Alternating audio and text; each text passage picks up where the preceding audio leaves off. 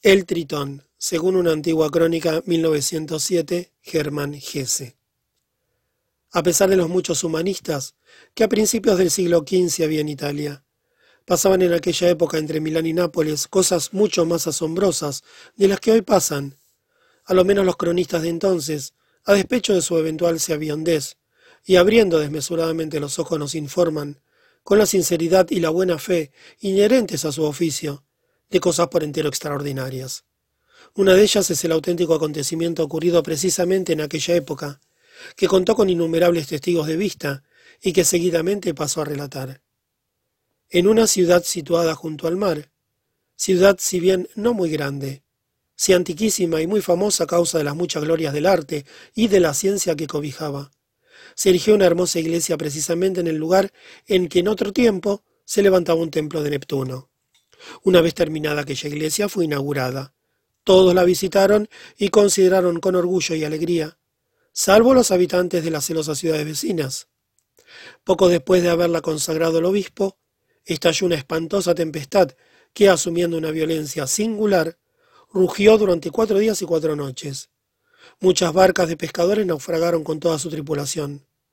Un barco de vela cargado con ricas mercancías se hundió no lejos de la costa y la pesadísima cruz de metal de la iglesia recién construida fue arrancada de la torre por la violencia del temporal. La cruz cayó sobre la iglesia, perforó el techo y después de haber causado mil estragos, quedó colgando entre la obra de carpintería. A muchos les pareció que la forma que había asumido después de la catástrofe era la de un tridente, y de ello concluyeron que aquella tempestad representaba una venganza del ofendido dios del mar. Otros, en cambio, se esforzaron por demostrar la falta de consistencia de tal afirmación. El asunto irritó los ánimos, de suerte que pronto toda la ciudad disputaba airadamente a este respecto. El gran historiador Marcos Alestris leyó en la gran sala del Consejo un tratado acerca de la naturaleza e historia de las divinidades marinas, trabajo bizarro por su erudición, lleno de citas que se remitían a las obras de los autores de la antigüedad, así como a los de los padres de la Iglesia, Tal conferencia culminaba exponiendo la convicción del autor de que los dioses marinos de otras épocas o bien se habían extinguido, o bien se habían retirado a océanos desconocidos y desiertos, más allá de los límites de la tierra. Le respondió el famoso orador Cesario en una conferencia pública. Sin dejar de reconocer la erudición y los méritos de Salestris, afirmaba que estaba convencido de lo contrario, y que muchos casos de encuentros entre hombres y divinidades paganas que no dejó de enumerar, como lo referían crónicas e informes de navegantes modernos, hacían su propio punto de vista más que verosímil.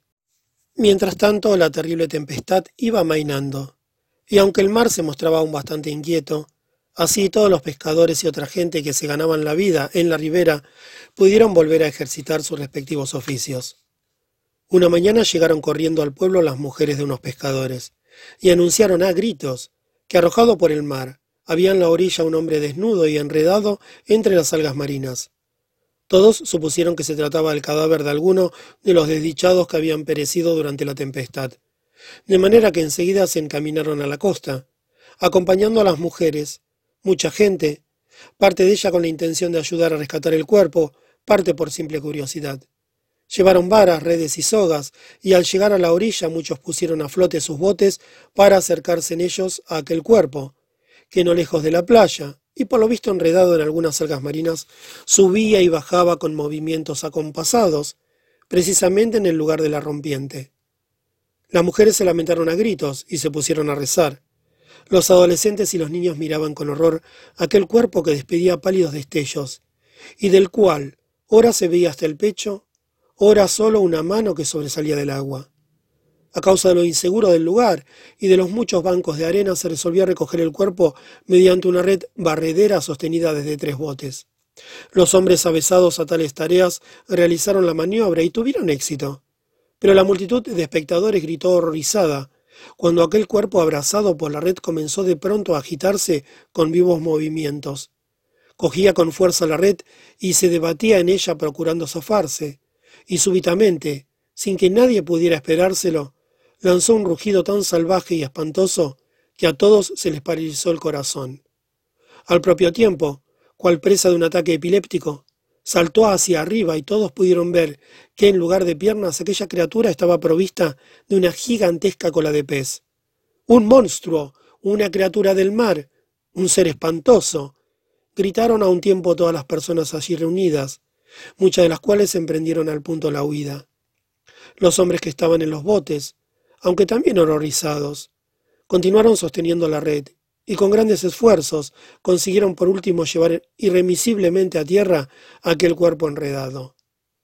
Allí, por encima de la red que ya lo aprisionaba, lo ataron con fuertes sogas, lo arrojaron dentro de un carro de dos ruedas y lo condujeron en medio de un tumulto indescriptible y de la gritería del pueblo a la ciudad. Ya en ella, los que antes habían oído de la playa habían difundido la noticia por todas las calles, de manera que cuando los hombres que conducían el carro entraron presurosos en la plaza del mercado, allí se había reunido en un momento una enorme muchedumbre. Matarlo, descuartizarlo, gritaban centenares de voces sin cesar. Sin embargo, nadie se atrevía a acercarse al prisionero, a quien rodeaban los hombres que lo habían cobrado. Entre los señores de nota y de mayor consideración, que se habían reunido en buen número alrededor del alcalde, se discutía animadamente. El historiador Salestris y el orador Cesario fueron los primeros que se acercaron al carruaje donde yacía el monstruo para observarlo detenidamente. Por más que siempre sus opiniones eran divergentes, esta vez estuvieron ambos de acuerdo en que era menester intentar conservar la vida de aquella extraña criatura. Y en efecto, contra los deseos de la multitud, consiguieron que los hombres que guardaban al prisionero, así atado como estaba, lo arrejaran a la piscina de la plaza, donde aquel no tardó en sumergirse. Se apostaron guardias armados junto a la fuente, y el pueblo conmovido anduvo reunido largo rato por el lugar. Mientras el consejo, con la presencia de los dos eruditos, deliberaba en el palacio municipal acerca de las medidas ulteriores que habrían de adoptarse. Se encargó a Salestris y a Cesario que investigaran, dentro de la medida de lo posible, al Tritón y que procuraran por todos los medios hablar con él. Los dos eruditos se encaminaron a la piscina, donde los centinelas tuvieron que protegerlos de la presión de los curiosos. El Tritón estaba echado en el fondo de la profunda piscina de piedra, y sólo después de muchas horas de ofrecerle pan y pescado, consiguieron atraerlo a la superficie. Cuando por fin sacó la cabeza del agua, todos pudieron ver que en el entretanto se había liberado de la red y de las ataduras. Salestris y Cesario se santiguaron, lo cual hizo que el titón rompiera a reír. Luego habló uno, después el otro, en lengua italiana y en latina. Sin embargo, el monstruo nada comprendió, aunque parecía escuchar con gran atención, y en parte mediante vivos gestos, en parte valiéndose de sonidos incomprensibles, parecía querer decir algo en una lengua extraña. Otra nueva reunión de consejo, llevada a cabo en el Palacio Municipal, no condujo a ningún resultado positivo. Cesario expuso su convencimiento de que tenían que poder entenderse con el prisionero en alguna lengua. Por aquella época se encontraba en la ciudad un navegante de países meridionales que vivía en el lugar en su condición de administrador de una sociedad naviera y que dominaba la lengua de los sarracenos. También él habló con el monstruo, pero tampoco consiguió hacerse entender. Sin embargo, le pareció probable al navegante que el tritón hablara griego, pues los sonidos que había emitido le parecían semejantes a los de la lengua griega, lengua que si bien él no entendía, había oído hablar muchas veces en sus viajes por mar. Se trataba entonces de encontrar a alguien que conociera el griego, solo que en la ciudad no había nadie que lo cultivara, pues el conocimiento de esa lengua estaba en aquella época poco difundido. Con todo, Salestris, el historiador, sabía que en una ciudad vecina vivía el médico Caricles, que poseía libros griegos y que se ufanaba grandemente con sus estudios helénicos. Pero era el caso que a nadie le gustaba conceder el triunfo a la tan odiada ciudad vecina, yendo a buscar a Caricles.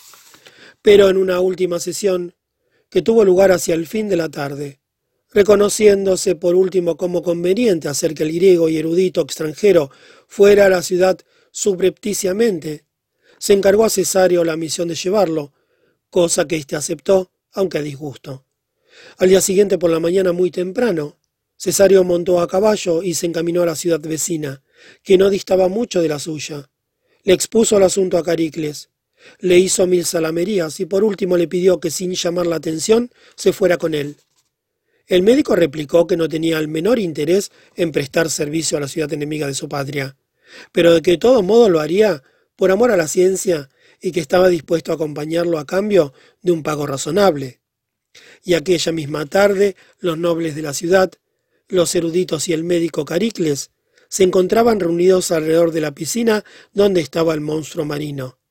Este salió a la superficie y con ambos brazos se apoyó en el antepecho de piedra. Caricles le habló en latín y luego en italiano, pero no obtuvo ningún resultado.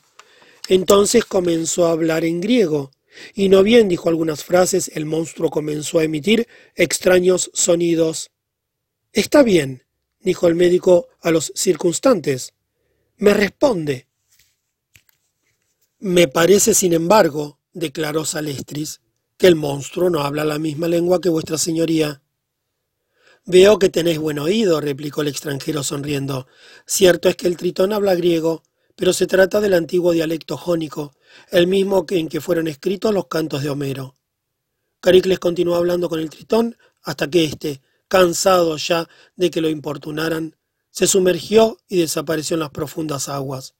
Entonces el médico presentó un informe en el Palacio Municipal.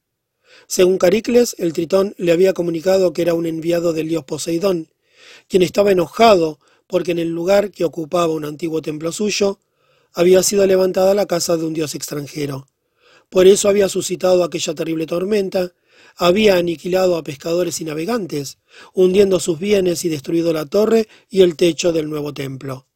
Si los habitantes de la ciudad se atrevían a reparar aquellos daños, la rabia del dios del mar no tendría entonces límite. Además exigía, por vía de satisfacción, que se erigiera una estatua suya en la columna de la piscina de la plaza del mercado. Caricles recibió por sus oficios una cumplida recompensa, y fue acompañado por dos nobles hasta la mitad del camino de su ciudad. El monstruo del mar lanzó la noche siguiente por tres veces un horroroso alarido, y por la mañana había desaparecido sin dejar rastros.